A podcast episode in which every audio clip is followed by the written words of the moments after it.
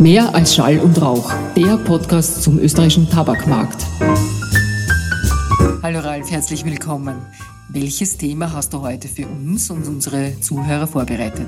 Herzlich willkommen, geschätzte Hörerinnen und Hörer, bei der neuen Folge unseres Podcasts. Heute schauen wir uns den Tabakmarkt einmal aus einer ganz anderen Perspektive an. Wir nehmen uns das Thema illegaler Tabakhandel vor, der leider weltweit immer noch ein großes Problem darstellt. Ganz grundsätzlich, bei Tabakschmuggel und Fälschung sprechen wir von organisiertem Verbrechen und organisierter Steuerhinterziehung. Sehr oft verbunden auch mit internationalem Terrorismus, der sich dadurch finanziert. Der weltweite wirtschaftliche Schaden, der daraus entsteht, nämlich den legalen Unternehmen, dem Staat und letztendlich auch dem Steuerzahler, ist enorm. Die Weltbank schätzt diesen Wert auf weltweit 40 bis 50 Milliarden Dollar pro Jahr. Illegale Tabakwaren entziehen sich aber nicht nur dem Fiskus, sondern auch jeglicher Kontrolle und Produktaufsicht. Wir wissen nicht, was in diesen Produkten wirklich enthalten ist, unter welchen hygienischen Bedingungen das produziert worden ist. Der Konsumentenschutz ist hierbei deshalb nicht gewährleistet. In den Nachrichten, auch hier in Österreich, wird immer wieder über größere Beschlagnahmungen von Schmuggelware berichtet oder auch über Razzien von illegalen Zigarettenfabriken. Die Finanzpolizei und der Zoll leisten hier gute Arbeit. Sehr oft in Zusammenarbeit mit Experten aus der Tabakindustrie. Denn selbstverständlich befassen wir uns auch als Hersteller uns intensiv mit diesem Problem und vor allem mit deren Bekämpfung. Wir nennen das Anti-Illicit Trade. In Österreich sprechen wir sehr oft von nicht in Österreich versteuerter, aber konsumierter Ware. Dies bezieht sich selbstverständlich auf Fälschungen, aber auch auf legal bzw. illegal nach Österreich verbrachter Tabakwaren. Das sind die Waren, die äh, die Österreicher und Österreicherinnen aus dem Ausland mit nach Österreich bringen, über Duty-Free oder über die Grenze, vor allem im östlichen Teil. Wobei grundsätzlich die Zahl der Fälschungen als Anteil in der nicht versteuerten, aber hier in Österreich konsumierten Ware sehr gering ist. Wir wissen zum Beispiel nun sehr genau, wie viel Tabaksteuer dem Staat entgeht wie hoch der wirtschaftliche Schaden für uns Produzenten oder den Staat oder die Konsumenten ist und woher welche Ware kommt. Jetzt wird sich aber jeder fragen, woher wissen die denn das? Wie kommen wir darauf? Wenn Ware nicht in Österreich versteuert wird, man die aus dem Ausland nach Österreich verbringt, dazu gibt es ja keine Aufzeichnungen. Bei den Aufgriffen des Zolls von Fälschungen handelt es sich nur um eine Momentaufnahme. Dies kann es also nicht sein. Um dies zu klären, das heißt, wie genau wir diesen Kenntnisstand bekommen, dazu habe ich heute meinen Kollegen Robins Genitala eingeladen. Er ist unser Experte im Bereich Strategic Insights und sozusagen Herr über unsere Marktdaten und Statistiken.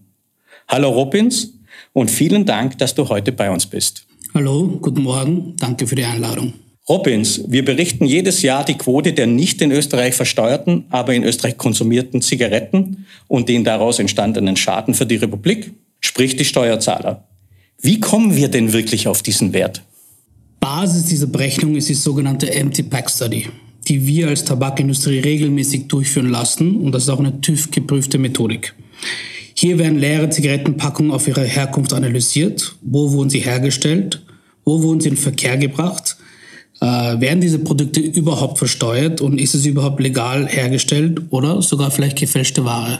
Interessant. Jetzt ein bisschen mehr im Detail. Wie können wir uns das denn konkret vorstellen? Werden leere Backerl einfach so aus dem Müll gefischt und daraus machen wir eine Berechnung oder wie geht das?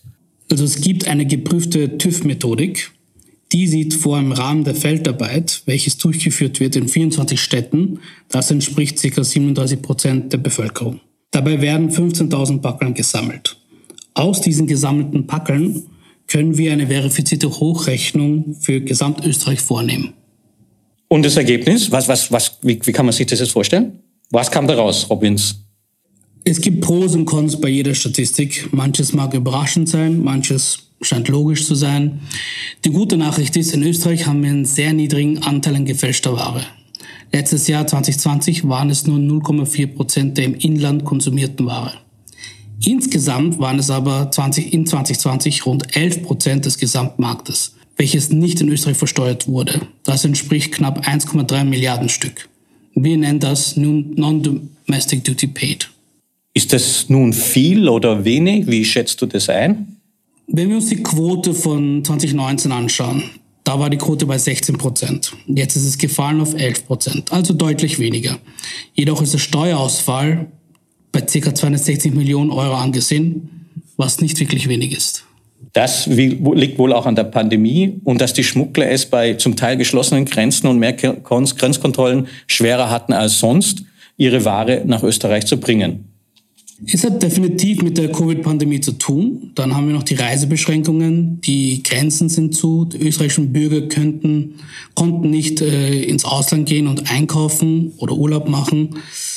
Äh, in Österreich sind wir auch in einer prekären Situation. Wir haben auch viele Nachbarsländer. Ja, und der Großteil davon wurde nicht im Inland versteuert, da sie von den östlichen Nachbarsländern erworben und über die Grenze gebracht wurden. Okay, Robin, ist interessant. Das heißt, wenn ich das jetzt richtig verstanden habe, circa 11 Prozent des Gesamtmarktes in Österreich im Jahr 2020 wurden nicht in Österreich versteuert. Das heißt ein reiner Steuerschaden von 260 Millionen Euro. Und der größte Teil von, von dieser Ware kam wohl aus den östlichen Nachbarländern. Kannst du uns mal sagen, wie sich das aufteilt ungefähr? Ja, also es sind davon rund 60 Prozent aus der Tschechischen Republik, Slowenien, Slowakei und Ungarn. Das sind alles EU-Nachbarstaaten, aus denen der die Privatreisenden bekanntlich auch 800 Stück Zigaretten, also vier Stangen, legal importieren können. Interessant. Das wäre doch sicherlich eine Überlegung wert zum Schutz äh, für unseren Staat und die Republik und äh, zur Generierung zusätzlicher Steuer, dass wir diese Grenze der frei nach Österreich zu bringenden Zigaretten herabsetzen, so wie es jetzt zum Beispiel Frankreich tut, zum Schutz des eigenen Marktes und ein Limit von 200 Stück Zigaretten äh, pro äh, Bürger und Bürgerin eingeführt haben.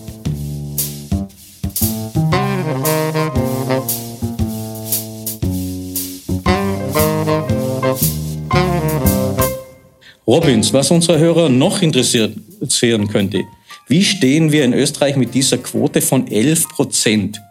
Ich muss nun nochmal wiederholen, weil das so, ich finde es so unfassbar hoch. 11 Prozent nicht in Österreich versteuerte Ware, also 260 Millionen Euro Steuerschaden im internationalen Vergleich. Und was sind Einflussfaktoren abseits von der Geografie eines Landes?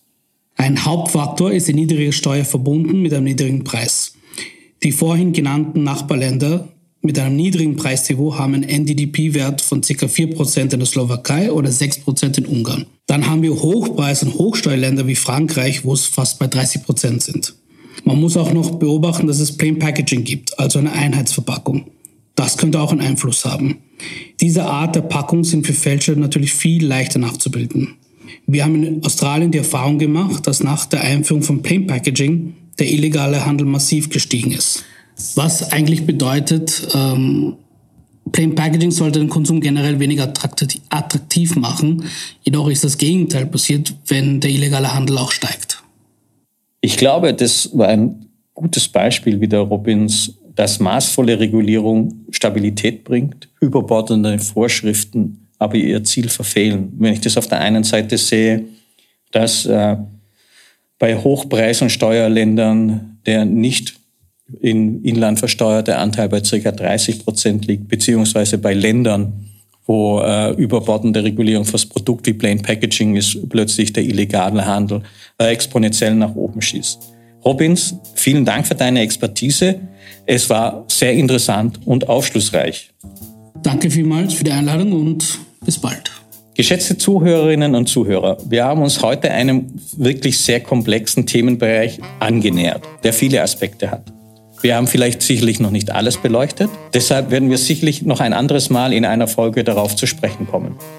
In jedem Fall möchte ich Ihnen, falls Sie das Thema weiter interessiert, auch unseren Newsletter als Lektüre empfehlen. Eine Ausgabe zum Thema illegaler Tabakhandel, Hintergründe und Gegenmaßnahmen erscheint demnächst, unter anderem abrufbar auf unserer Webseite www.jti.com/austria.